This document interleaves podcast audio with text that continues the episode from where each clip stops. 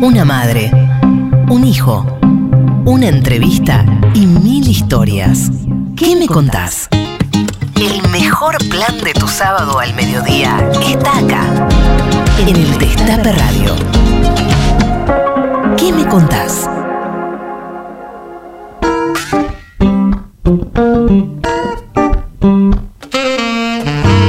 Días a todas, a todos, a todes. Esto es ¿Qué me contás? Estamos aquí en el Destape Radio 107.3, ahí en el streaming, en la página web, en un montón de repetidoras de todo el país e internacionalmente. Esta radio llega a todos lados. Mi nombre es Charlie Pisoni y aquí a mi lado no está Tati Almeida hoy, lamentablemente, que está en las Europas. Pero está nuestro querido productor, conductor, locutor y jugador de toda la cancha, Lalo Recanatini. Carlos Pisoni, qué gusto saludarlo. No diga, eh, a ver, queda feo, dice, lamentablemente está acá. Presénteme un poquito, por favor, se lo pido por el cariño que tenemos. Muy bien. Hágame el favor. ¿Qué programón hoy? ¿Qué programón tenemos, Pisoni? Eh? Programón. ¿Quién viene hoy? ¿Quién viene? ¿Quién invitamos hoy? Hoy tenemos a Teresa García, la dama de la provincia de Buenos Aires. Eso, si hay alguien que conoce la provincia, es Teresa García. Y por eso este programa va a ser dedicado a la provincia de Buenos Aires, va a ser con urbanesco, provinciesco, Como nosotros. como nosotros. ¿Usted dónde nació?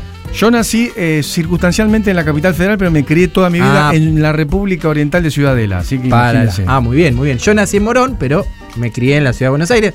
Con lo cual siempre tenemos una raíz este, en la provincia, ¿no? Una pata en cada lado. Bueno, Nunca se deja de ser bonaerense. Eso, bueno, ustedes que están ahí, queremos que nos digan cosas sobre la provincia de Buenos Aires, sobre todo los que viven en la provincia también o los que tienen alguna raíz ahí.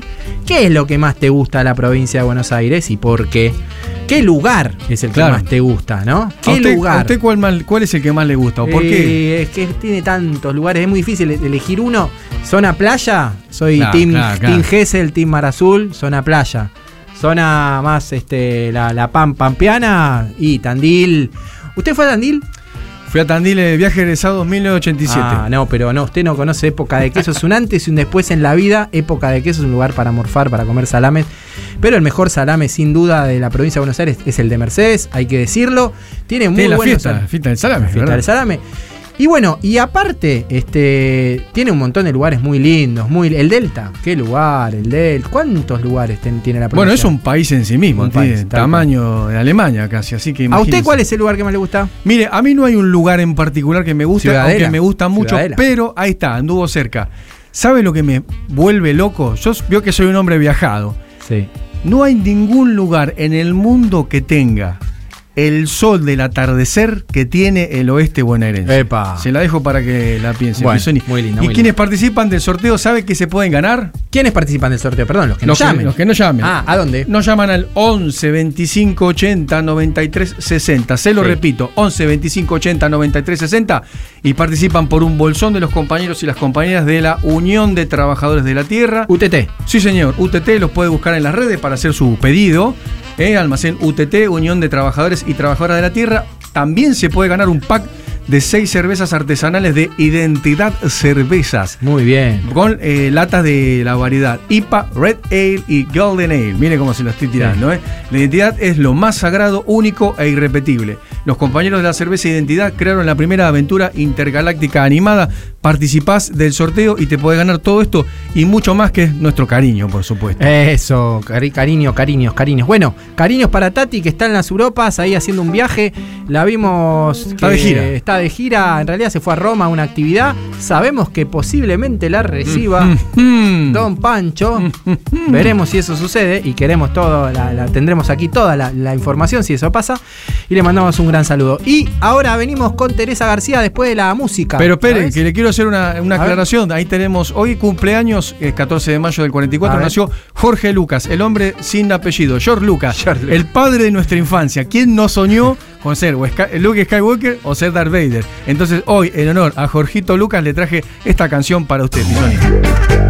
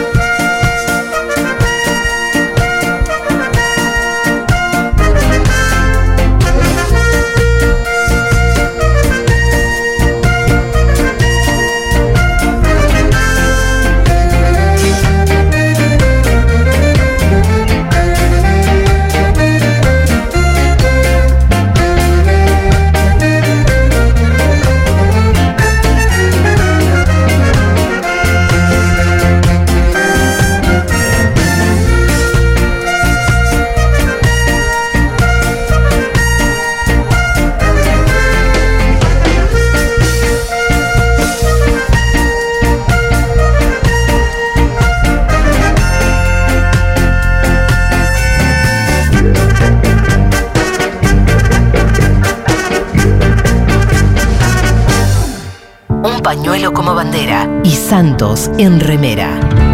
¿Qué me contás? Tati Almeida, Charlie Pisoni y vos. Sí, vos. ¿Qué me contás? Seguimos, seguimos aquí en ¿Qué me contás? Estamos en este programa hasta la una y media. Y después, ¿sabe qué, Lalo Racanatini? ¿Sabe dónde nos vamos? No me diga vamos- Racanatini, dígame Claro, ¿Sabe Recanatini. dónde nos vamos, señor Recanatini? Nos vamos a la ex ESMA porque es un festival, porque hoy cumpleaños, 27 años, cumple hijos, en realidad ya cumplió, hoy cumple un año y un mes, y se festeja con un festival, va a estar, mire, La Chilinga, Muy bueno. Malena D'Alessio bueno. y Miss Bolivia. Así que a las 4 de la tarde arranca hasta las 8, nos vamos, a, nos vamos para allá después. Después me lo recuerda, ¿eh? Bueno, porque yo me olvido recuerdo. rápido. Después, no- después te lo recuerdo. Bueno, 11 25 80 93 60. ¿Qué lugar te gusta más de la provincia de Buenos Aires y por qué? Y participás de un sorteo. Porque hoy tenemos a una gran referente de la provincia de Buenos Aires. Así que vamos a presentarla, ¿le parece? Por favor, adelante. Bueno, ella nació el 9 de febrero de 1956 en San Isidro, militante peronista desde muy joven, es mamá de Juan y Jimena y además abuela de Antonia. Es una política con un enorme recorrido legislativo también. Actualmente es preside- presidenta y senadora del bloque del Frente de Todos en la provincia de Buenos Aires. La invitada del día de hoy es... Teresa García. Buenas Teresa, ¿cómo estás? ¿Qué tal? Buen día, ¿cómo les va? Linda presentación, gracias. Bueno, muchas gracias. Te, te queríamos comentar que eh, Tati está en Europa, no nos pudimos comunicar con ella, está acompañándonos acá Lalo. Hola. Tere, ¿cómo estás? Buen día. ¿Qué tal? ¿Cómo les va? Pero te dejo un saludo, a ver, lo escuchamos. Hola, mi querida Teresa, ¿cómo estás? Bueno, mira, no estoy en la Argentina y sinceramente creí que nos íbamos a poder comunicar para poder no solo saludarte desde ya, sino haber podido participar realmente en el programa, pero imposible. Así que, querida Teresa, te mando todo mi cariño y bueno, nada, un abrazo fuerte, virtual, pero ¿por qué no? En cualquier momento lo hacemos personalmente. Y estoy segura que te vas a sentir muy cómoda con Charlie, con Lalo, en nuestro programa ¿Qué me contás? Así que nos vas a contar muchas cosas de tu vida. Un fuerte abrazo, Teresa. Te aprecio mucho, querida. Chau, chau. Bueno, ahí tenías el saludo de, de, de Tati. Una maravilla, una maravilla de Este, mujer, además del sí. afecto, una maravilla de mujer, to- to- toda su vida eh, llena de impronta, de energía positiva y esperanza. La verdad que yo la adoro a Tati. Eh. Realmente un gusto compartir con ella, aunque no en presencia. Es, es, es mutuo, sé que es mutuo el, el respeto y la admiración. Tere, vos sos Nick, nacida y criada en San Isidro. Contanos tu recuerdo de ese lugar tan especial para vos. Bueno, sí, soy nacida y criada en San Isidro, crié a mi familia en San Isidro, a mis hijos, eh, mis hijos como la mamá, todos estudiantes de escuela pública, primaria y secundaria, eh, eh, estudiantes ambos dos de la universidad pública también, soy una defensora de la educación pública ultranza y creo que en esas cosas uno tiene que dar el ejemplo. Eh, bueno, desde, desde chica trabajé, empecé a trabajar a los 14 años, terminé el colegio secundario, ingresé en la universidad, que no terminé porque me casé muy jovencita, me casé a los 19 años. Eh, la retomé con mis hijos chicos, retomé antropología y la militancia también me impidió terminarla, no se podía con todos, casa, familia, chicos, trabajo y facultad era, era mucho, ¿no? Eh, y luego comencé mi, mi andar político ya por los 17 años este, en el Bajo Bulogne. Mi vida política empezó en una campaña de vacunación de perros y gatos en el Bajo. Eh, nunca, pobre, nunca más volvió el dueño de un gato que me trajo adentro de una red y sinceramente no sé dónde le tocó la vacuna, porque era una masa informe el gato dentro de una red. Así que si se la puse donde debía, no sé, pero el señor no apareció más. ¿Eso fue en el Este, 76, Teresa, más o menos? Eso fue en el 75, Ajá. sí, 74, 75. O sea que empezaste a militar ya en- con, con la dictadura después, ¿no? ¿Cómo fue Sí, militar en esos momentos? y, y yo quedé embarazada eh, en, el, en el primer año de la dictadura.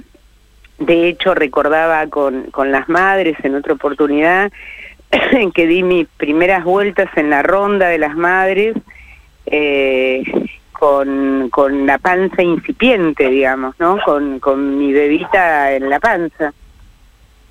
Fue muy duro porque nosotros tenemos pérdidas, tuvimos pérdidas en la familia, este, la desaparición forzada de Eduardo, eh, que a la sazón fue quien es hoy el que crió durante una etapa de su vida hasta que lo mataron a, a Horacio Pietragala. Ujú, claro.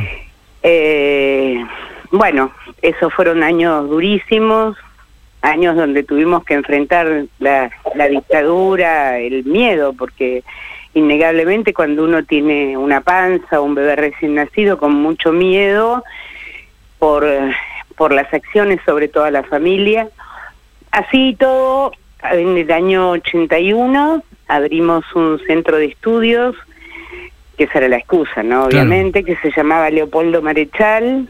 eh, y ahí comenzamos despacito toda la actividad de volver a reunir el peronismo en San Isidro. Fuera de eso, mis hijos fueron a un jardín de infantes que eran compañeros de los hijos de Carmen Estorani, o sea, teníamos vinculación con alguna gente del radicalismo Radicalismo, de claro. San Isidro.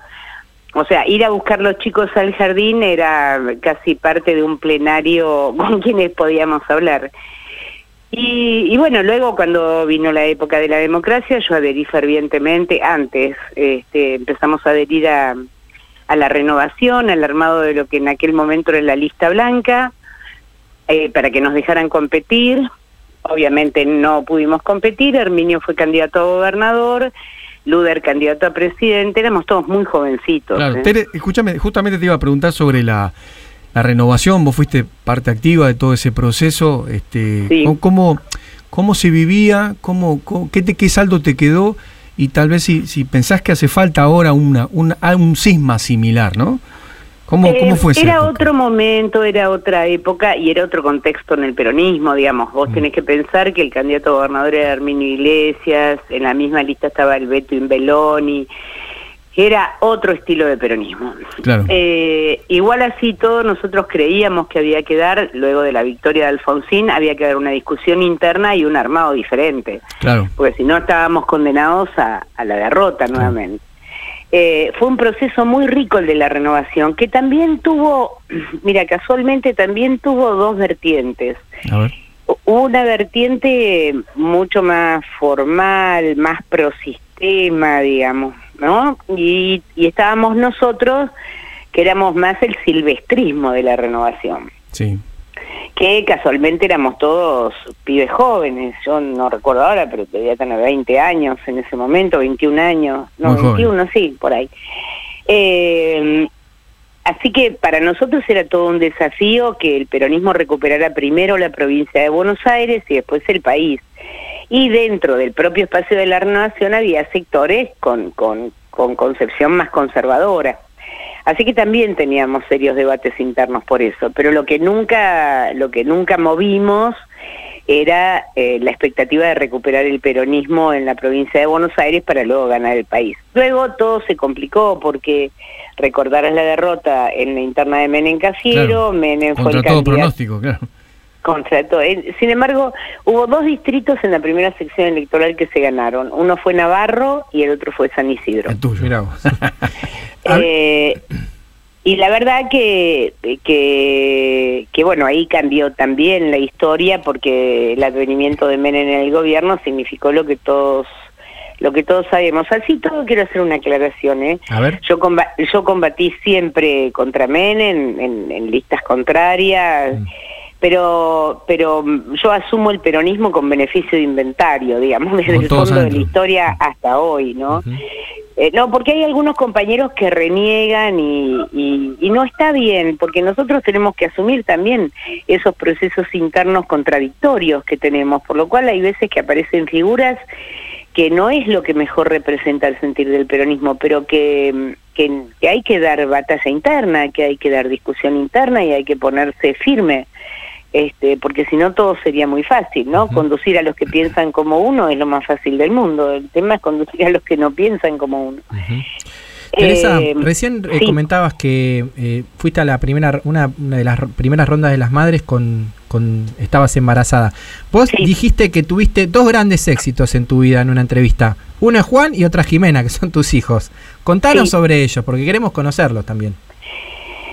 Bueno, a ver, eh, Jimena, lo- los dos son flores en mi vida, porque más que más que lo que han hecho en su vida, Jimena es psicóloga, Juan es periodista, eh, cada uno ya tiene armada su vida. Yo tengo una nieta producto de Jimena que es mi sol, es mi tercer Antonia. en la vida, Antonia, que es lo más lindo que hay en el mundo, que ahora está conmigo. Mira, me la dejaron en casa y, y como me llena de alegría, salió a caminar por la cuadra y se me trajo una perra de la cuadra que me la metió en mi casa, no sé qué voy a hacer ahora con esta perra que no es mía. Pero como le permito cualquier cosa, Todos sabemos que le permitís todo. Nos dijeron que Todo. hasta le, le- te gusta coserle ropa, ¿es verdad? jugás, cosés ropa, no, frase. sí, A yo ver, le hago ¿verdad? ropa, sí, sí, en el verano le he hecho vestidos, sí, y ahora le estoy enseñando a coser y es una alumna aplicadísima porque ya sabe, ya sabe, una maravilla. Eh, y mis dos hijos, la verdad que creo que el mayor logro que he tenido con ellos, más allá de su formación y, y su vida actual, es que creo haberlo logrado, son dos personas maravillosas, son dos buenas personas, cosa que les inculqué siempre en la vida. Uno puede tener éxito en lo que haga, éxito en la profesión, éxito económico, una vida más holgada o más ajustada, pero lo que no se debe, lo, lo único por lo que uno tiene cotidianamente que, que preocuparse es por ser una buena persona. Los dos son muy solidarios, buena gente, amigos de sus amigos, este, muy muy compañeros los dos. La verdad que muy buena gente. Bueno, Tere, si te parece, vamos a escuchar un poquito de música y seguimos con la, con la entrevista. Elegiste a Calle 13, aquí la música la elige la entrevistada. ¿Suena mucho Ajá. Calle 13 en los parlantes de Teresa García? Sí, sí, me ¿Sí? gusta mucho Calle 13, mucho. eh, eh, no, no, por ahí no es convincente con mi edad, digamos, ¿no? Hay música de mi No edad hay, que me pero gusta no mucho hay edad también. para la música, Tere. Está muy bien. No, pero eh, sí me gusta mucho, me encantan las letras. Bueno, me, lo- me encantan las letras. Lo sí. escuchamos y después seguimos. Dale. El Bueno. hormiguero, calle 13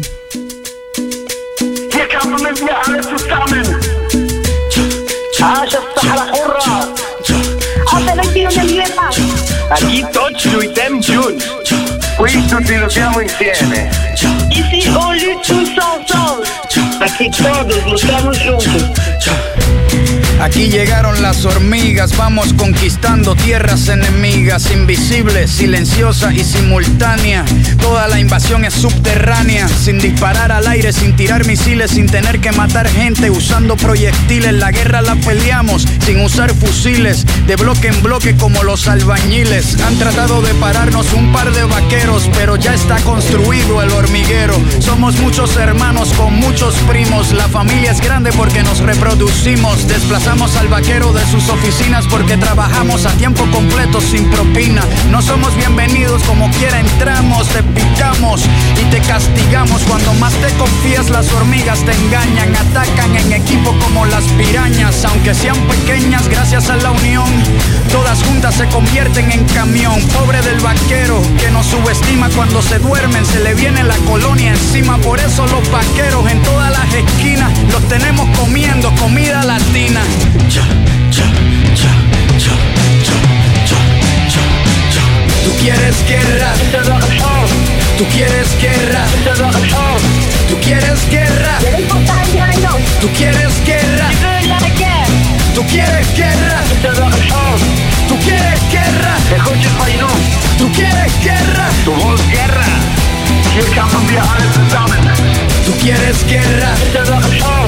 Tú quieres guerra.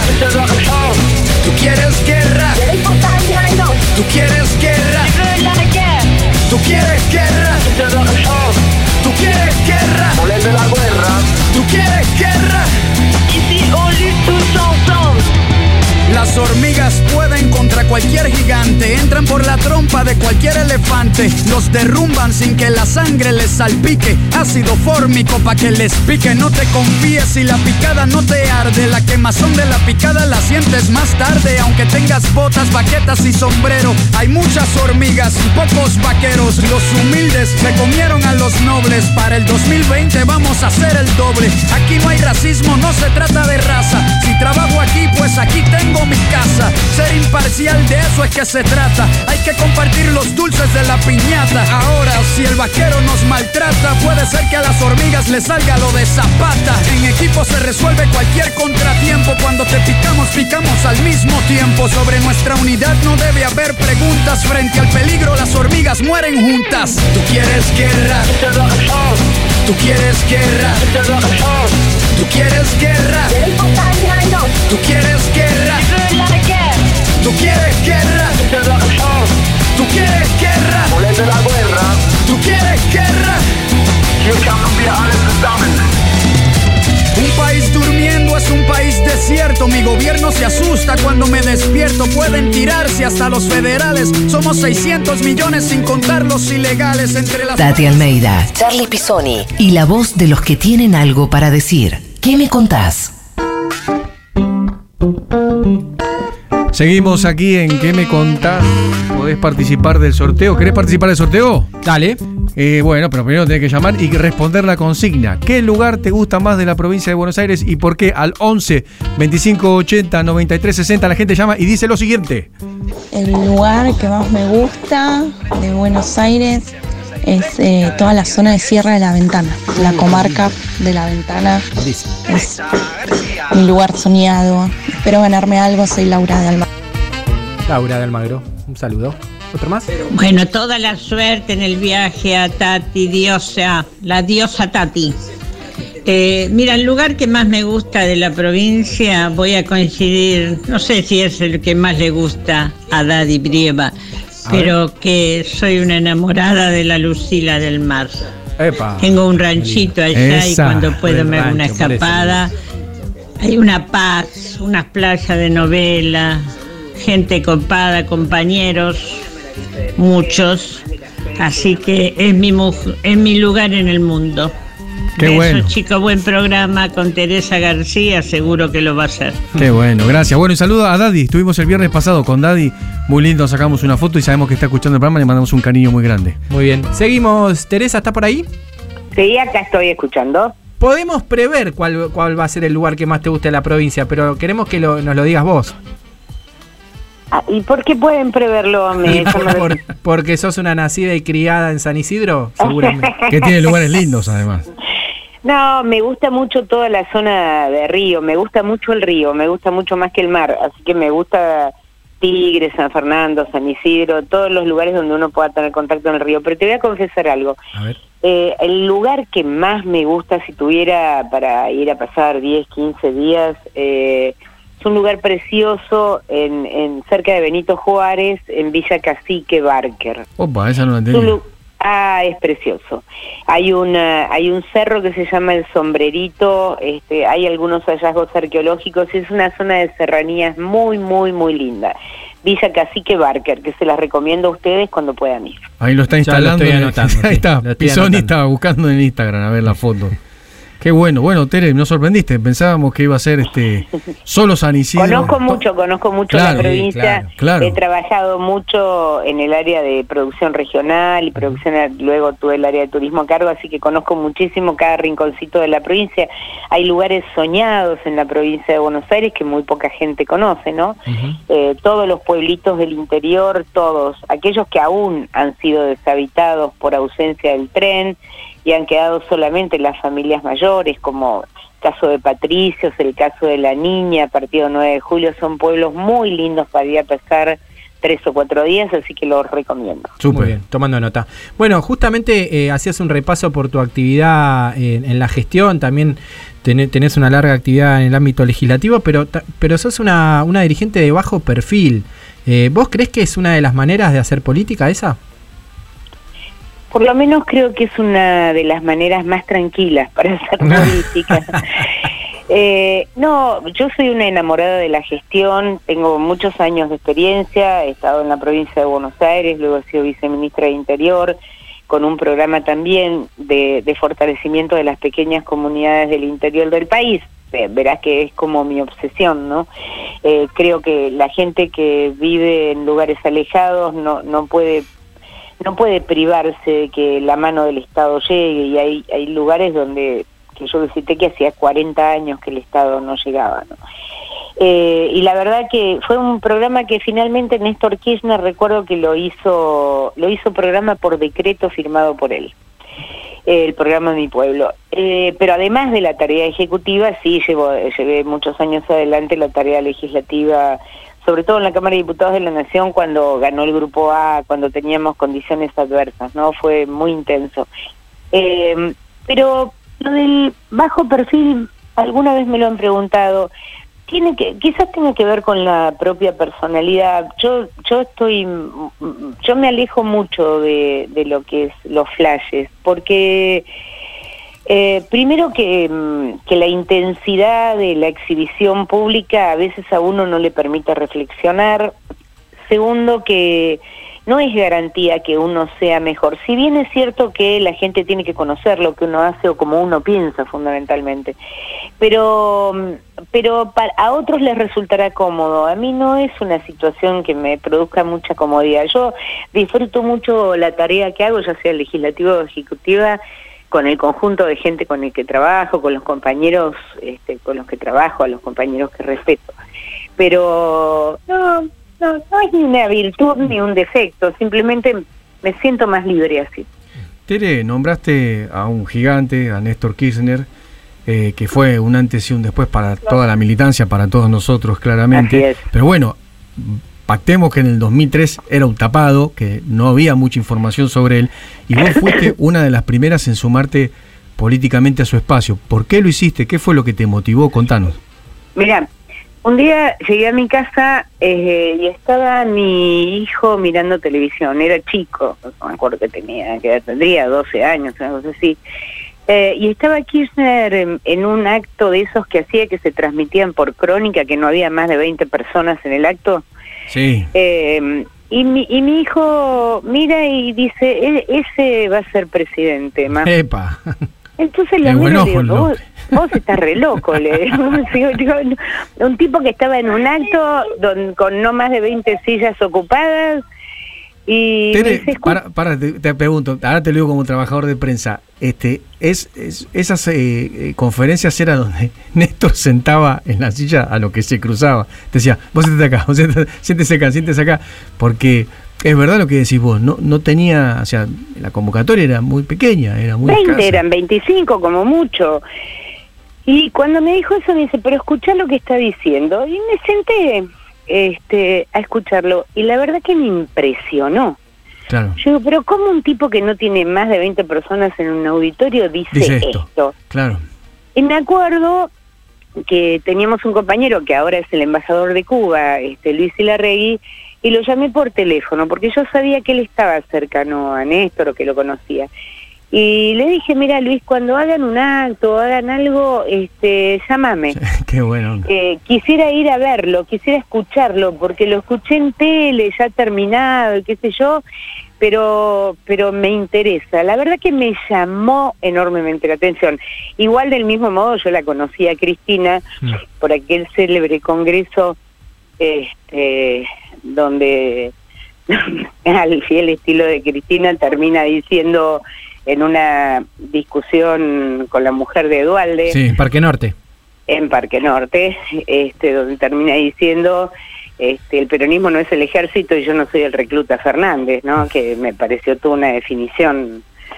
Así que yo a ella ya la había escuchado, ya me gustaba, pero la verdad que a él no. Claro, claro, Y, y lo de es, es como decía Perón, ¿no? Hay quienes tienen el óleo sagrado de Samuel y quienes no lo tienen, y Néstor lo tenía, evidentemente que lo tenía. Tal cual. Bueno, ¿querés escucharlo? Escuchamos, cómo no. Lo escuchamos un rato a Néstor, a ver. Formo parte de una generación diezmada, castigada con dolorosas ausencias. Me sumé a las luchas políticas creyendo en valores y convicciones a las que no pienso dejar en la puerta de entrada de la Casa Rosada.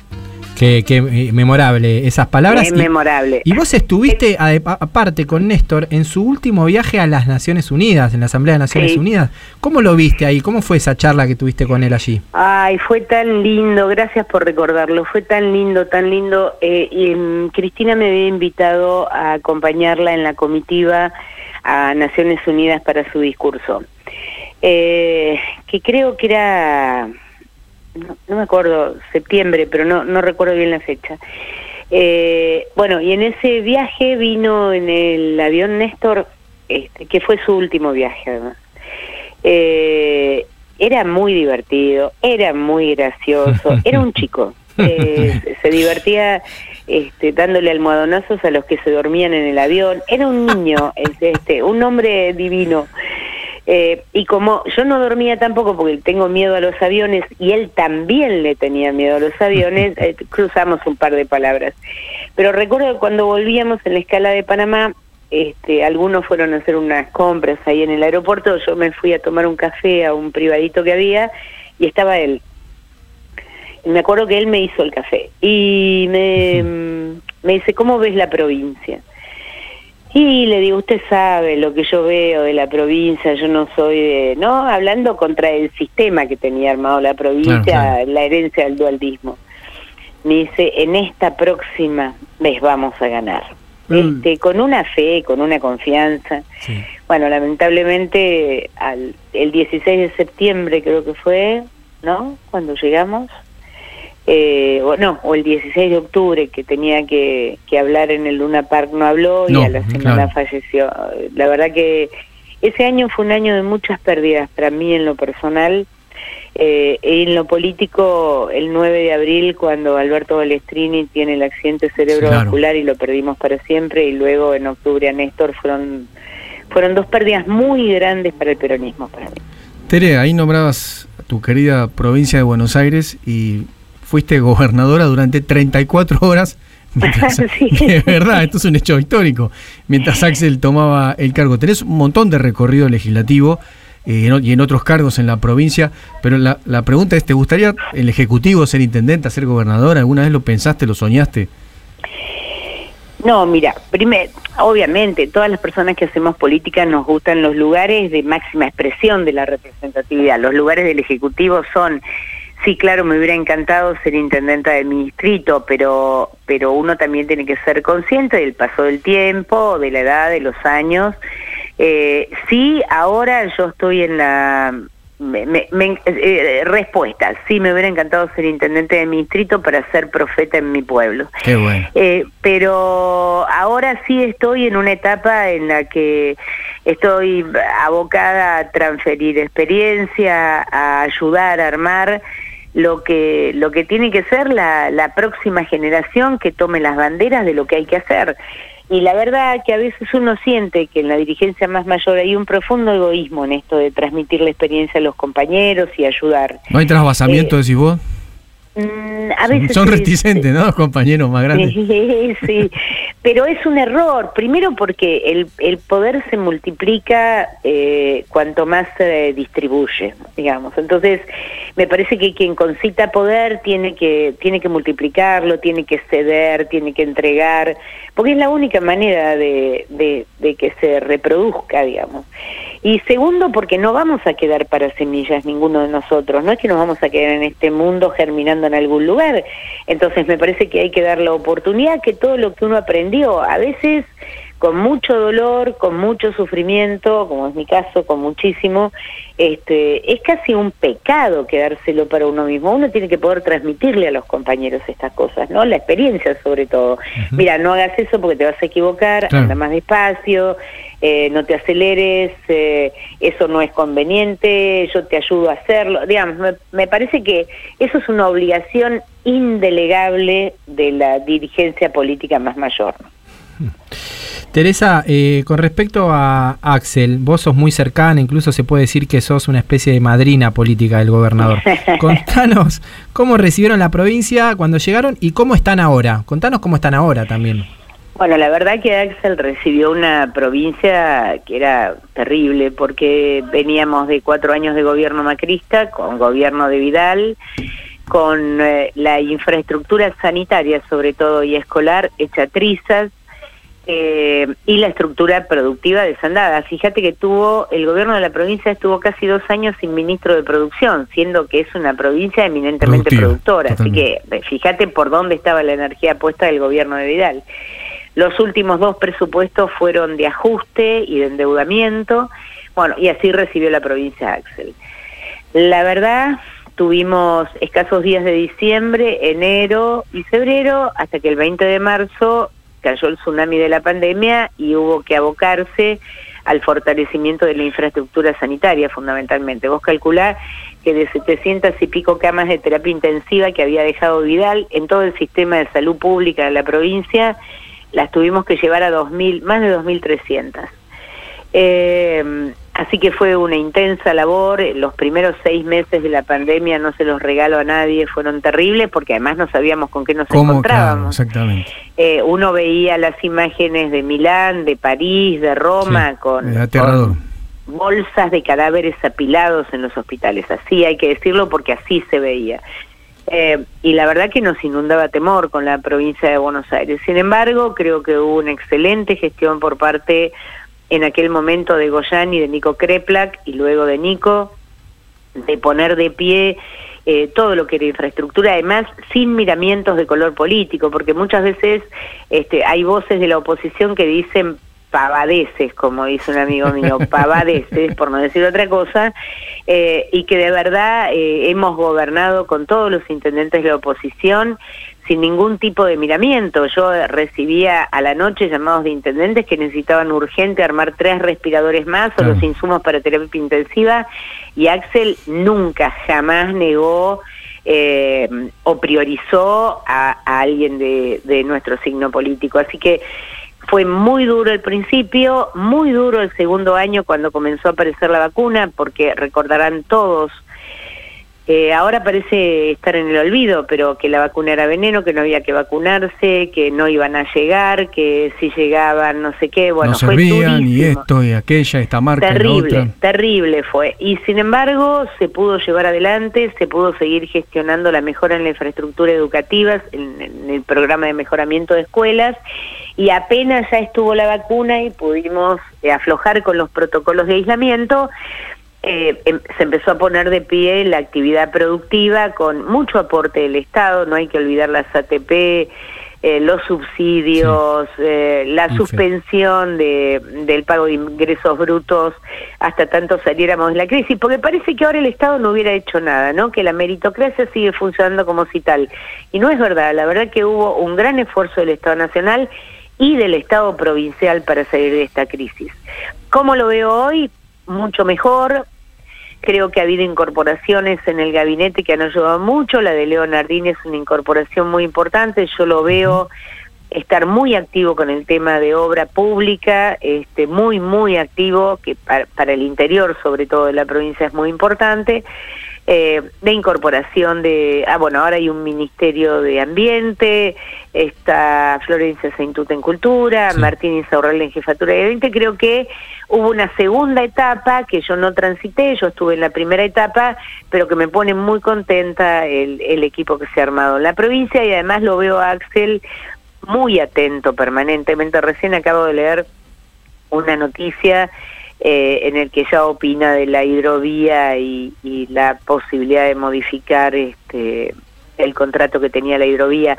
Axel está atento a todas las oportunidades que tenga la provincia eh, en materia de generación de empleo, fundamentalmente, ¿no? Mientras Este, vamos por los próximos cuatro años de Axel y esperemos acompañado de Teresa García, ¿qué te parece si compartimos un poco de la música que elegiste, Tere? Te vamos A hacer escuchar Mariposa Traicionera de Maná. ¿Te gusta Maná? Ajá, ¿Sos fana sí, de Maná? me encanta Maná, me encanta. Bueno, entonces a pedido de Teresa García, Mariposa Traicionera, Maná. Todos los sábados al mediodía, una pregunta recorre el éter. ¿Qué me contás?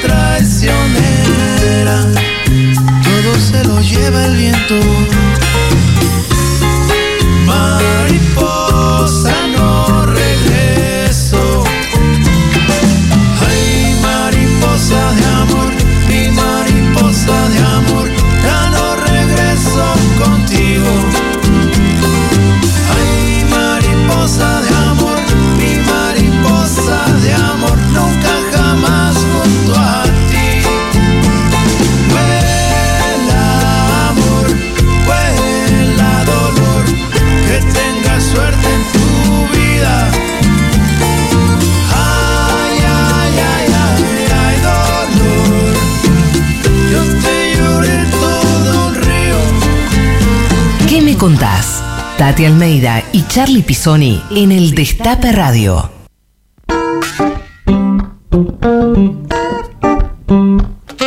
Seguimos en ¿Qué me contás? 11 25 80 93 60. Muchos mensajes de los oyentes tenemos, ¿eh? ¿Sí? Sí, sí, sí, muchos Qué mensajes. bien. Y bueno, es Tere que convoca a, a la oyentada de la provincia de Buenos Aires. Bueno, seguimos con el programa. Teresa, te, quería preguntar porque este lunes hay un evento muy importante en San Isidro. Se inaugura una escuela eh, naval y portuaria en el puerto de San Isidro.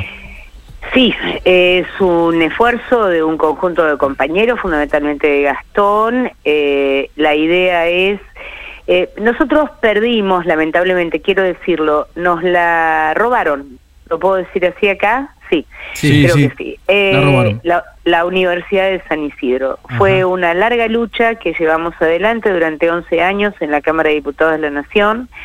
Unos días antes de irse Cristina del gobierno, promulgó la ley que logramos votar a último momento en el Senado después de 11 años de pelea por la creación de la universidad en la zona norte. Eh, y en el acto de la ESMA me invitó, obviamente, prefe- preferencialmente para promulgar la universidad que, que tanto había batallado yo en la Cámara. Eh, luego ganó el macrismo y, bueno, por supuesto que, que los acuerdos de pose con otros dirigentes políticos eh, hicieron que se quedara con la universidad. Perdimos la oportunidad de un lugar importante. En toda la zona norte no hay universidad pública, acá proliferan las universidades privadas, ¿no? Razón por la cual nunca fue votada esa universidad. Eh, pero ah, como yo igual la tengo judicializada, seguiremos con todos los procesos. La verdad que en este caso este conjunto de compañeros, Gastón fundamentalmente, ah, porque la universidad tenía como sentido las carreras que tienen que ver con eh, el trabajo en la zona. Digamos, la actividad náutica en toda la zona desde Tigre hasta Vicente López es muy importante. Nos parecía muy importante tener una carrera eh, o una especialización en esa materia porque hay mucha gente que pu- pudiera tener trabajo este, con formación en este sentido. Así que el lunes la inauguramos, muy feliz, muy contenta. Este, nos parece que es esto, ¿no? Donde se cierra una puerta, se abre una ventana. Ya recuperaremos la universidad, señor Pose, se lo comunico por esta vía. eh, y si así no fuera, tendremos la mejor escuela de formación en el personal náutico de la zona norte. Qué bueno, un saludo ahí para Gastón Fernández, concejal de San Isidro, que, que está Así con es. este proyecto muy importante. Bueno, hablando, Compañerazo. Hablando de San Isidro y la zona norte, se comentan, tenemos informantes que nos dicen que en la casa de Teresa García se comen las mejores lentejas del condado y la mejor tortilla de papas. ¿Qué hay de cierto con esto? Eh, Debo decir, con humildad, humildemente, que es absolutamente cierto. Mi mamá era Queremos, queremos una vianda. A ver, no es una tortilla pequeña. Quiero decir que lleva 3 kilos de papas, 2 Mm. kilos de cebolla, 3 chorizos colorados y una docena de huevos. Con lo cual es una tortilla que pesa casi 5 kilos en una sartén de hierro heredada de mi mamá muy grande. Eh, y es cierto, es mi especialidad de verdad. Es la que me piden cuando voy a algún lado, Tere, traete tortilla. Y ya después sabemos el para la próxima Pisoni, entonces. sí, para la próxima llego, claro. y después el guiso de lentejas, que también es una especialidad. Yo eh, me gusta mucho cocinar y con humildad lo digo, uno no debe ser jactancioso, pero cocino bien. Eh, Hago buenos asados también, así que... Epa, muy bien. No la teníamos a la Teresa cocinera, ¿eh? Bueno, Ah, la sí, próxima claro. sale asado con Teresa. ¿te Eso, parece? estoy anotando. En Villa Cacique, en Benito Juárez. Ahí, todos para allá. Uy, qué lindo, ahí está lindo para, para hacer una parrillita al aire libre y empezar despacito con, este, con la carne bien temprano. Tere, hablando de lugares emblemáticos de la provincia de Buenos Aires, bueno, la semana pasada hubo un lugar puntualmente, está la disputa entre Junín y los Toldos, donde nació María Eva, eh, y se cumplía un aniversario de su nacimiento, y sabemos que es una figura obviamente muy importante para vos, pero especialmente por ser bonaerense. ¿Y qué pensás que, que diría Evita hoy? ¿Qué nos diría? o ¿Qué, qué, qué, mis- qué visión tendría? A veces trato de no imaginármelo porque me asusto. ¿Por qué? Te tengo que Eh. pero me queda más remedio que decir, amplíe. Porque si algo tuvo Eva, eh, digamos, todo el mundo trata de, de recordarla o de semblantearla como una mujer sensible y solidaria y que lo era y que además tenía otras condiciones, ¿no? Pero Eva era, era una gran intolerante con la injusticia, gran intolerante.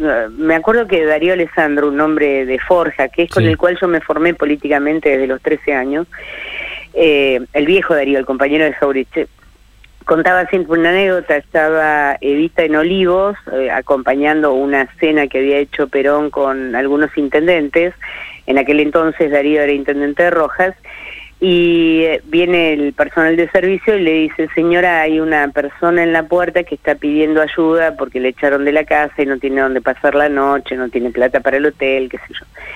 Entonces parece que uno de los de los que estaban ahí, de los intendentes o legisladores, metió la mano en el bolsillo de adelante. Y ella lo miró y le dice, no, no, en el de atrás, vos cargas de culata, le dijo.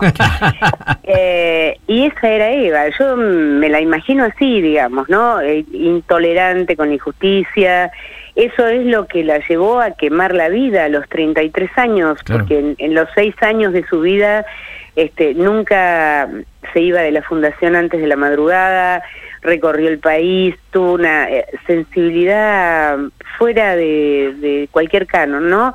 Y además, a mí me enoja mucho cuando tratan de separarla de la figura de Perón, porque Claro. Evita decidió para su vida ser el mejor cuadro de Perón.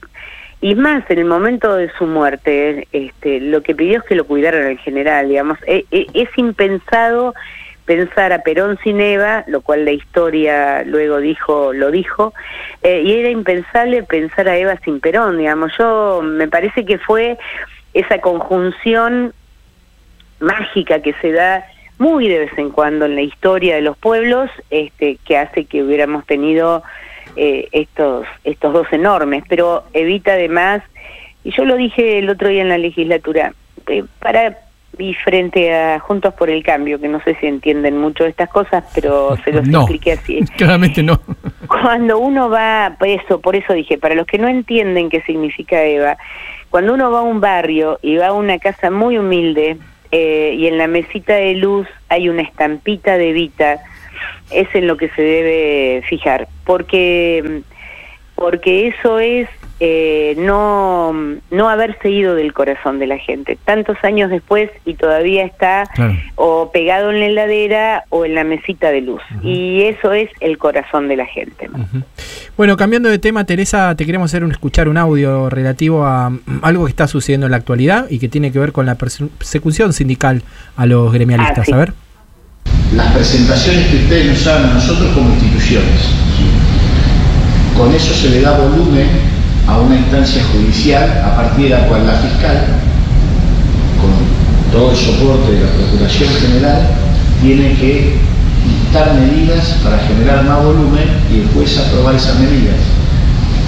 Hemos chequeado con la Procuración, Fiscalía, con el juez, que eso va a funcionar. Fue el primer paso, hace unas cuantas semanas. Ahí estaba el audio de la reunión en el Banco Provincia, la famosa causa Gestapo que está eh, ahí en, en la mira, un montón de funcionarios y empresarios que participaron en esta armado de causas ilegales. Y vos como presidenta del Senado pediste el juicio político de Conte Gran, procurador general, por su participación en, este, en estos armados. ¿Cómo sigue este tema? Sí, mira, yo vengo ya desde el año 18, este, 18, sí, eh, eh, eh, abogando con el tema de que Contegran no puede ser el procurador. Ya en aquel momento, antes de la derrota de Vidal en la provincia, había indicios de la instalación de bases de inteligencia en la provincia de. Buenos Aires. Eh, el procurador no podía estar ausente como no podía estar ausente Ritondo de esa información.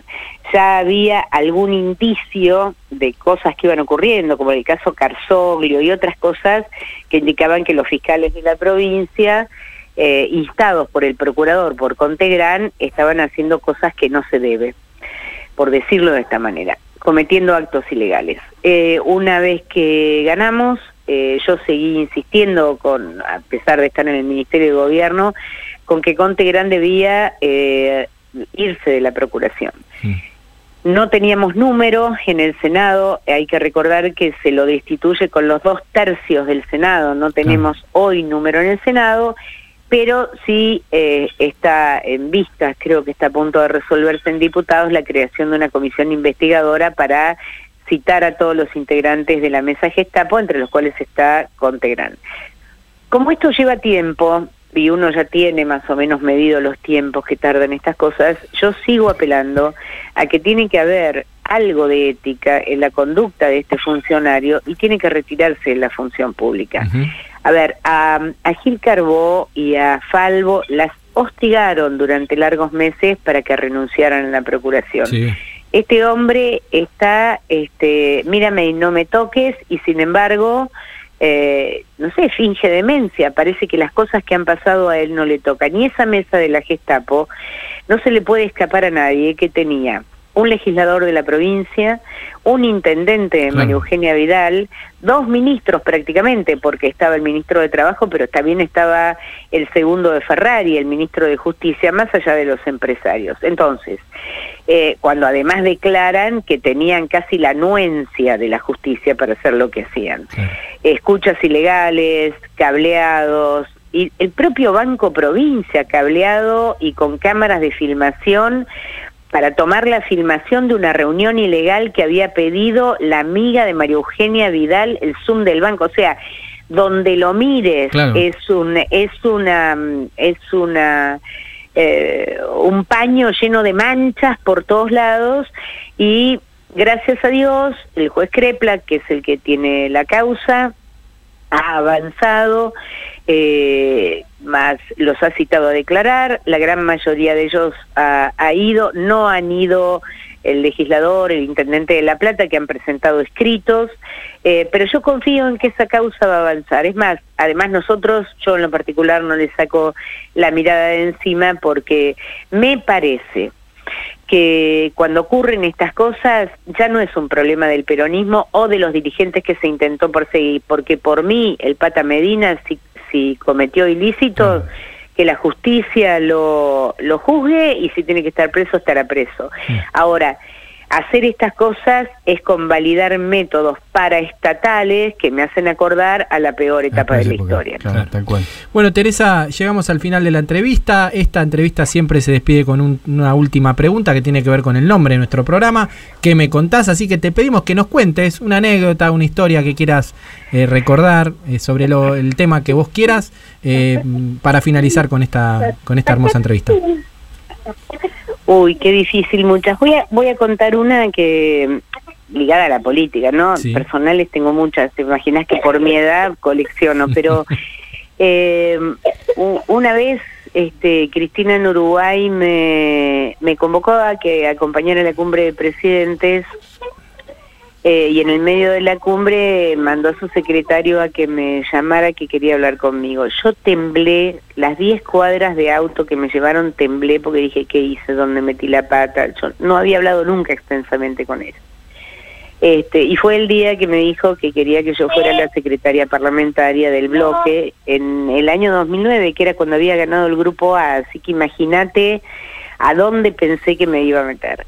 Y le dije que no, pero se lo dije eh, tranquilamente, no, le digo, mire, me parece que usted se equivoca. Digo, ahora lo miro a la distancia, digo, primero que impertinencia, ¿no? Después de, de, esa derrota con el grupo A, decirle que no, pero la verdad que tenía un gran susto. Eh, y, y, todavía recuerdo esas 10 cuadras este, que yo decía, ¿y, y, y qué le digo? ¿Y cómo le voy a decir? Y, y la verdad que mm, primero agradecer la confianza que ha tenido ella, siempre se lo voy a agradecer, porque también así se crece, ¿no? Es lo que yo te decía antes de que tenemos que hacer los dirigentes más mayores con los más jóvenes, es este, tirarlos un poco a la leonera para que crezcan. Eh, se lo voy a agradecer siempre, pero sí no me voy a olvidar nunca, yo creo que fue el día que más susto tuve en los últimos años. Buenísima la anécdota. Teresa, te agradecemos mucho la entrevista. Estuvo, conocimos un montón de cosas de vos, sobre todo que sos una gran cocinera y que vamos a ir a, buscarte para, para probar, porque hay que, hay, que, hay que, probar este, lo que se ha dicho acá, si es cierto o no. Mi, somos... mi compromiso, dentro de unos días les voy a mandar la tortilla porque la van a tener que elogiar. Eh, compromiso asumido. Claro. la van a tener que elogiar al aire. ¿eh? Bueno, dale, Teresa. Te mandamos un saludo muy grande desde aquí. Desde un beso y un, y un beso para Tati cuando escuche el programa. Bueno, Tere, como todo gran encuentro, esto termina, vos lo pediste, vos lo tenés, los redondos, jijiji, para terminar todo gran recital. Te mandamos un beso mucho, muy grande, gracias.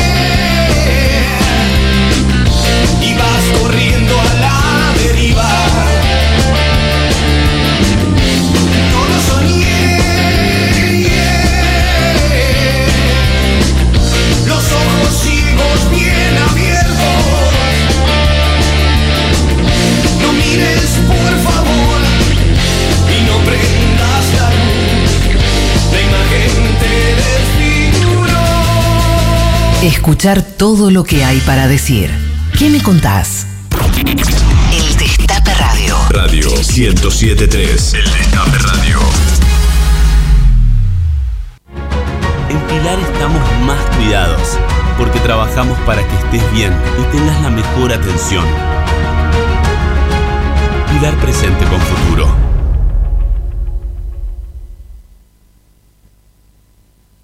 Desde el día 1 estamos transformando y no paramos, porque tenemos un plan, seguir mejorando la calidad de vida de todos nosotros. La transformación no para. Buenos Aires Ciudad. Conoce más en buenosaires.gov.ar barra transformación. Daddy Brieva presenta Super Daddy, el mago del tiempo, en el renovado Teatro Regina. Historias inolvidables de su infancia hasta nuestros días. Un espejo de su propia vida a plena carcajada. Funciones todos los viernes y sábados a las 19.45. Teatro Regina. Entradas en venta por PlateaNet o en boleterías del teatro. Desde el día 1 estamos transformando y no paramos, porque tenemos un plan, seguir mejorando la calidad de vida de todos nosotros. La transformación no para. Buenos Aires Ciudad. Conoce más en buenosaires.gov.ar barra transformación. Habrá consecuencias. Lunes a viernes. De 17 a 19. Periodismo y rock and roll. Arili Jalá, Natalie Rizzo, Mariano Beldi, Lucía Rodríguez Bosch, Julia Estrada, Ezequiel Fernández Murs y los humoristas del Destape. Habrá consecuencias. Por el Destape Radio. Tigre es todo para mí. Es el lugar que a mí me permitió crecer. Acá yo estudio, trabajo, entreno. Acá me siento tranquila, hacen horas para nosotros, para todos los jóvenes. Tigre siento que es un lugar deseado donde todos queremos estar. El que elijo para estar todos los días. Es mi vida. Es mi vida. Mi vida. Tigre es mi vida. En Tigre trabajamos para que nuestros vecinos disfruten su vida. Tigre, municipio. El Destape Radio. El Destape Radio. Estamos para ayudar a entender nuestra Argentina. Información las 24 horas. Con voces que saben lo que dicen. Tus manos serán las alas, las plumas tu piel y tu vuelo una farsa. Pero recuerda, Paloma, que tal vez mañana, al despertar, dejes de volar y comiences a hablar. Alejandro Almeida. Mucho para decir. ¿Qué me contás? En el Destape Radio. Seguimos, seguimos aquí en que me contás. Hay mensajes de nuestros oyentes. A ver. Habla Miriam de Verazategui. Verazategui no tiene mar, pero tiene un río hermoso. Tiene el Parque Pereira, Hermoso. que tiene el árbol de cristal, que solo hay tres en el mundo. Esa hay es. que esperar a la, a la luna llena y que, para poderlo ver. Eh, bueno, to- ese parque hermoso está dentro de Verazategui. Tenemos quintas, hay quintas en el Pato. Y hay el golf de Ranela, tenemos de todo. Y Conozco, somos conozco. muy, muy, muy compañeros. Esa, vamos a ver a Massachusetts. Gracias por llamar. Otro más. El que más me gusta es Mar del Plata porque me hace acordar a cuando, cuando era chico, iba con mi madre y es, es- son recuerdos Claro, imborrables. Mar de la infancia. Un abrazo, Sergio de Almagro. Gracias, Sergio. Seguimos en ¿Qué me contás? ¿Y sabe qué, señor Recalantini? ¿Qué, Pisoni? Esta semana se cumplieron 10 años de la ley 26743 de identidad de género en Argentina. Muy bueno. Es una ley que reconoce el derecho de las personas a ser inscriptas en su DNI acorde de su identidad de género y para eso, para eso queríamos hablar ¿Con quién? con una de las activistas más importantes hoy de- del, del movimiento trans travesti, que es Marlene Guayar. Es una compañera que nació en Córdoba, que es psicóloga social, que es autora de Travesti, una teoría suficientemente buena y de Furia Travesti, pero por sobre todo es una referente y militante travesti argentina. Estamos en comunicación con ella, ¿sabes? Hola, Marlene, ¿estás ahí? Hola, por supuesto, ¿cómo están? Buen día. Buen día. ¿Cómo Bueno. estás? Bien, lindo. Eh, así como el día, ni frío, muy un otoño lindo. hermoso. Bueno. Bueno, bueno, un gusto tenerte aquí con nosotros, Marlene. Eh, justamente estábamos eh, introduciéndonos en, en- en lo que es este estos 10 años de esta ley que fue un ícono eh, mundial, también eh, reconocida mundialmente como, como de avanzada. ¿Qué significó para vos eh, en su momento? Una ley que incluso trabajaron con, con dos compañeras que hoy ya no están más, como son Luana Berkins y Diana Zacayán, y que vos también tuviste mucho que ver para que, para que se sancione la Argentina. Eh, mira, no sé, eh, si me lo planteas así, a mí se me, me lleva a la imagen de, de lo importante que es eh, son los arreglos, el maquillaje para nosotras las travestis. Y ese día, esa, esa nochecita en el Congreso, eh, eh, yo estaba tan abrumada por las sensaciones, lloraba tanto que se me lavó todo el maquillaje y dije, bueno, es el maquillaje más hermoso que que que, Que se te corrió. que, que- que he tenido en la vida. Claro, porque fue sumamente emocionante con todas las compañeras eh, y los compañeros. eh, la, la, la esperanza, el reconocimiento. El, en ese momento eh, me, me cayeron muchas fichas, ¿no? Era como, como el Estado en, en- en su rol institucional paterno-maternal, ¿no? Y, y me llevó a recordar por qué las trabas estábamos, eh, fuimos a, a despedir a Néstor Kirchner cuando falleció. No, eh, ¿Se escucha? Sí, Sí, sí, sí, sí. Sí, bueno, ¿no? Que, que, que, que- ¿Por qué las trabas estábamos haciendo cola para ir a despedir a Néstor? Y, y, y claramente, porque simbólicamente representó como, como esa imagen paternal, el primer padre que nos reconocía, ¿no? Eh, más allá de que, que eran momentos de Cristina y qué sé yo, nosotras sabíamos perfectamente que era, que era un, pro- un proyecto eh, y que y que bueno él había sido un impulsor Claro. de que eh, de que estuviéramos de que de que se le diera importancia de que eso tenía que salir Tal cual, que lo ponían en duda, ¿te acordás que decían si iba a votar a favor o no? Eh, Y Néstor. Néstor lo tenía clarísimo. Hablando de avances, eh, Marlene, el, el año pasado también se sancionó la ley de cupo travesti y trans para, para espacios laborales.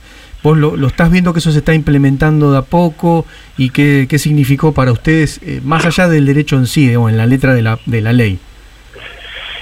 Eh, mira, el, el, el tema con, con estas leyes, incluso la ley de identidad, terminan siendo eh, problemas que tienen que ver con eh, reestructurar el Estado en términos administrativos. Claro. ¿no? Y, y capacitación. Capacitar, como por ejemplo, eh, puede eh, implicó capacitar con ley Micaela al, al Estado.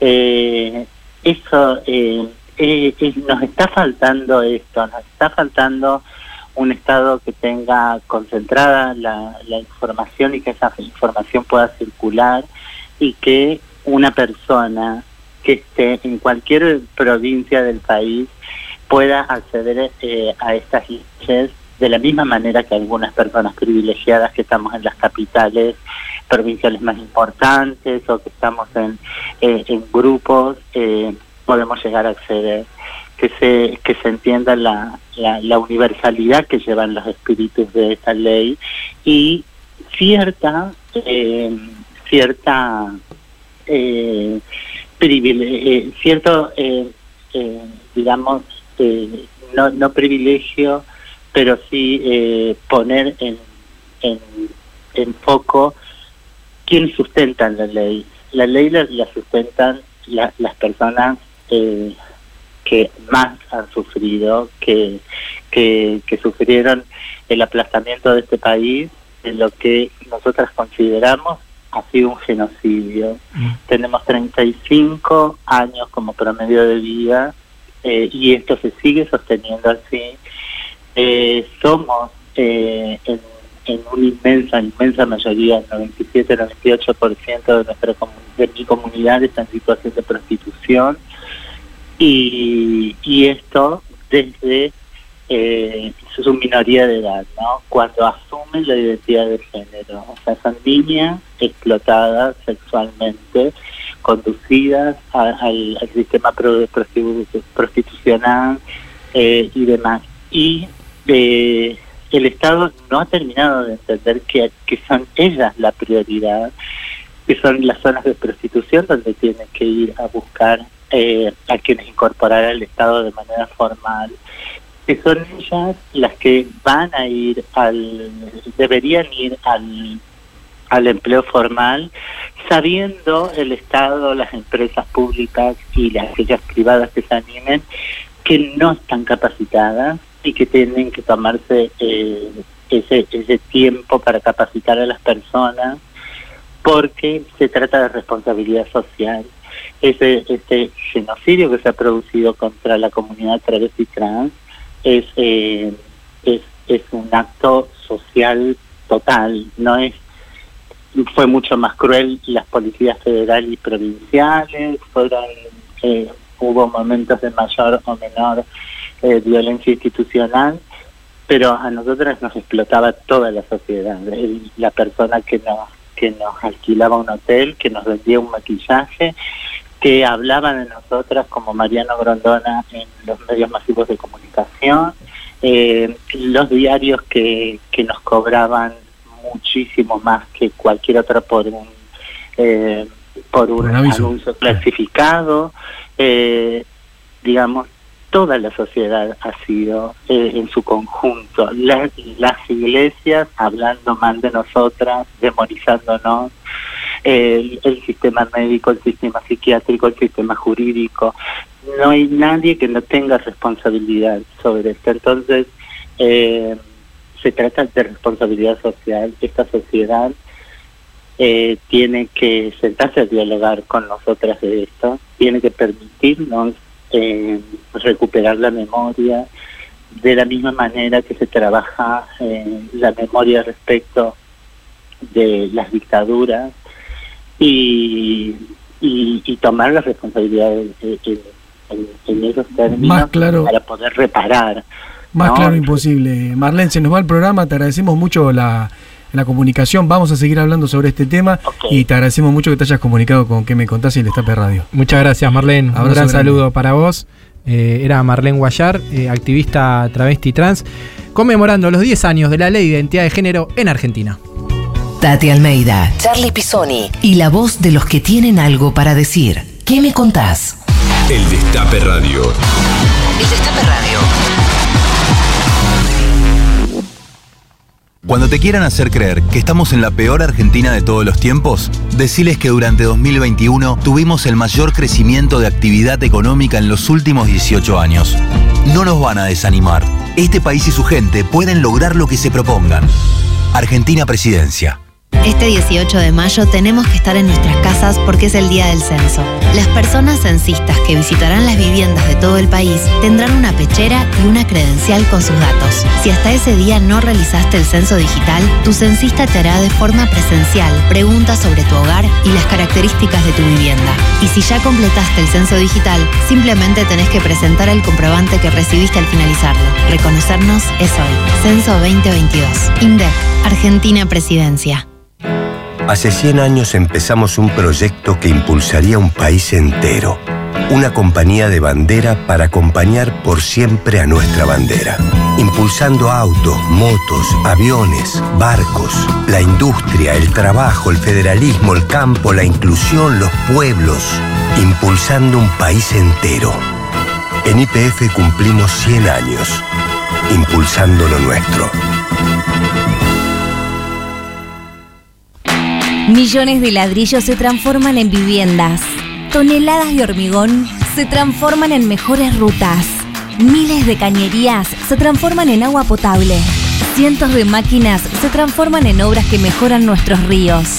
Renace la provincia con obras que transforman. Gobierno de la provincia de Buenos Aires. Ingeniería electrónica, ¿y vos? Ingeniería en informática. Ah, eso es de programación, ¿no? Programación y un montón de cosas más. Bueno, entonces estaría bueno que te programes una alarma porque ya estamos bastante tarde. Metele. Con el programa Becas Progresar, en este inicio de clases, la bandera de la educación va a izarse más alto que nunca. La educación nuestra bandera. Ministerio de Educación. Argentina Presidencia. En Correo Argentino resolvemos la logística e-commerce de tu negocio. Con tecnología avanzada, conectamos compradores y vendedores de todo el país. Tenemos la red de mayor cobertura nacional, más de 1.600 puntos e-commerce en todo el país y el precio más conveniente. Correo Argentino. Todo lo que das, llega. Desde el día 1 estamos transformando y no paramos, porque tenemos un plan, seguir mejorando la calidad de vida de todos nosotros. La transformación no para. Buenos Aires Ciudad. Conoce más en buenosaires.gov.ar barra transformación. 270 obras reactivadas en pandemia. 325 obras de agua y cloacas. Más de 1.500 obras en marcha en todo el país. Obras que amplían derechos. Obras para construir un país más justo. Conoce más en argentina.gov.ar barra mapa inversiones. Reconstrucción Argentina. Ministerio de Obras Públicas. Argentina Presidencia. El Destape Radio. El Destape Radio. Con tu ayuda, investigamos, analizamos y lo pensamos todo, todo. El Destape Radio. Nuestra radio. Un pañuelo como bandera y Santos en remera. ¿Qué me contás? Tati Almeida, Charlie Pisoni y vos. Sí, vos. ¿Qué me contás? Sigue, ¿qué me contás? Al 11 25 80 93 60. La gente se comunica, participa por el sorteo y dice lo siguiente. A ver. Hola Charlie y equipo, qué grande Teresa, cómo la admiro, la conozco personalmente de Becar y nada, eh, simplemente eh, desearle lo mejor, que podamos salir adelante y siempre recuerdo su gran mensaje cuando estaba en la biblioteca del Congreso en la época negra de Macri. Eh, eso es para volver a leer y leer. Un abrazo, Omar de Munro. Gracias Omar por el mensaje. ¿Quién más? Bueno, Omar de Santos Lugares, el lugar que más me gusta es San Antonio de Areco. Qué lindo. Eh, gracias por el programa, Da- Tati, espectacular. Y Teresa, qué historia de vida, cómo me gustaría charlar ahora. En realidad que me cuentes vos, qué lindo. Este, me voy a quedar muy chiquitito al lado de tu historia. Pero bueno, eh, gracias por la programación y me gustaría participar del bolso de la comida. Dale. ¿eh? Ahí estás. Un abrazo grandote. ¿Qué más? Hola, ¿cómo andan? Mercedes, vivo en Santa Fe. El lugar que más me gusta es Lanús, aunque les parezca increíble. Mira, Porque es donde me crié, Ah, donde vive mi familia, todos mis seres queridos. Fui a la escuela ahí, tengo amigos, tengo todo. Así que amo Lanús y Mar del Plata, porque también tengo todos recuerdos felices. Los dos al Les mando un abrazo y amo a Tati. Besos. Gracias. Chiques, buen sábado, buen programa. Bueno, eh, fuera de mi lugar, me gusta mucho Mar de las Pampas, me gusta mucho Santa Clara también, que le- eh, lugares costeros, ¿no?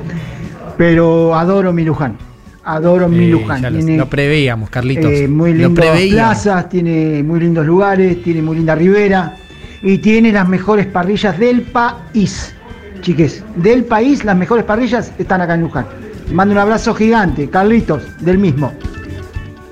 Carlito no defrauda, ¿eh? está siempre presente, Siempre, firme junto al pueblo. Siempre, siempre, siempre. Pisoni, ¿tiene ahí eh, Bueno, algo para contarme? Sí, ¿Qué pasó? sí, ¿Qué hoy pasa? ¿Qué va a tenemos pasar? un festival por los 27 años de hijos, lo habíamos comentado al principio. Así que estos 27 años de lucha los festejamos en el espacio Memoria y Derechos Humanos Libertador 8151 de 16 a 20 con un festivalazo. Toca La Chilinga, Esa. Malena D'Alessio y Miss Bolivia, que quiero empezar a escuchar el tema de Miss Bolivia. A A, ver, ver. si está por ahí, así me voy, ahí Bien me voy preparando este, para el recital que va a dar hoy en la Exema. Se cumple 27 años, 27 años son mucho tiempo, así que Estamos lo festejamos. Obviamente, entrada libre y gratuita, ¿no? Así que eh, te invito a que nos acompañes. También va a haber feria ahí. de trabajadores y trabajadoras de economía popular. Claro, van a la feria de emprendedores, va a haber una muestra de fotos también de Lucila Quieto, de Arqueología de la Ausencia, de Pedro, Pérez del- de Camilo Pedro, Pedro Camilo Pérez del Cerro, El viaje de papá. Así que los esperamos de 14 a, perdón, 16 a 20. Escucha un poquito más de Miss Bolivia. A ver. A ver. donde los papeles importan más que las pieles. La masacre del hombre por el hombre, mienten en la tele. El odio mata, el odio muele. Desigualdad, maldad y formas crueles. El odio quema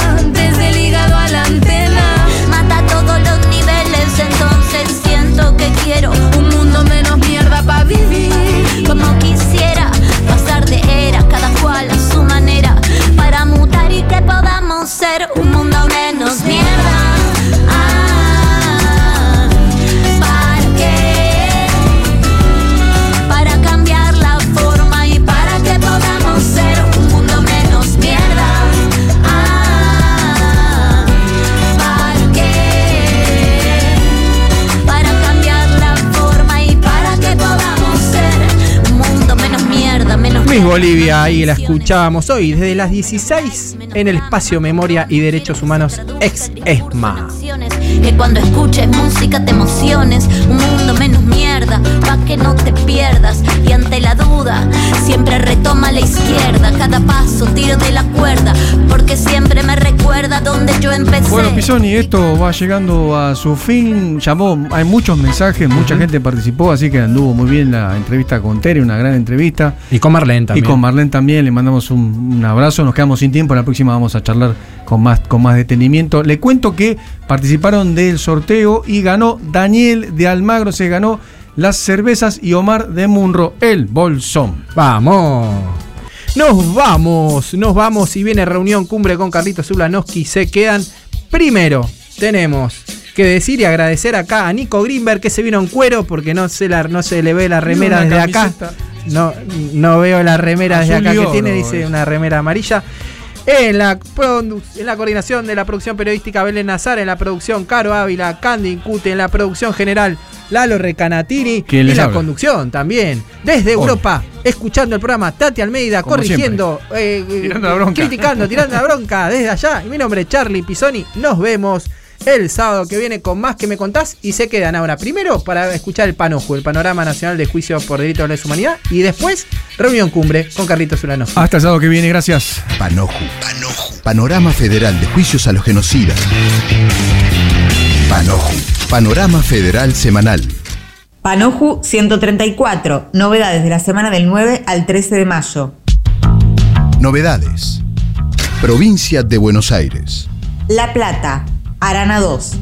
El 13 de mayo el Tribunal Oral Federal número 1 condenó al exdirector de investigaciones de la policía bonaerense Miguel Osvaldo Echecolat por el secuestro, tormentos y homicidio de Norberto Rodas y Alejandro Sánchez y al ex jefe de calle de la Unidad Regional La Plata, Julio César Garachico, por el homicidio de Patricia del Horto, Ambrosio de Marco y Rodas y la privación ilegítima de la libertad de aplicación de tormentos a Del Horto, de Marco, Rodas, Sánchez, Francisco López Montaner, Guillermo Cano y Jorge Julio López.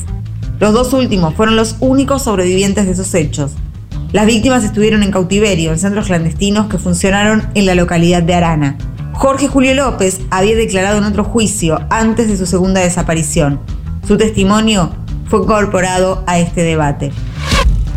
Yo hasta pensé, si un día salgo y lo encuentro a Chocolate, yo, yo lo voy a matar. Yo, así pensaba. Y después eh, digo, puta, y si lo mato y que voy a matar a una porquería de esa. Un asesino serial.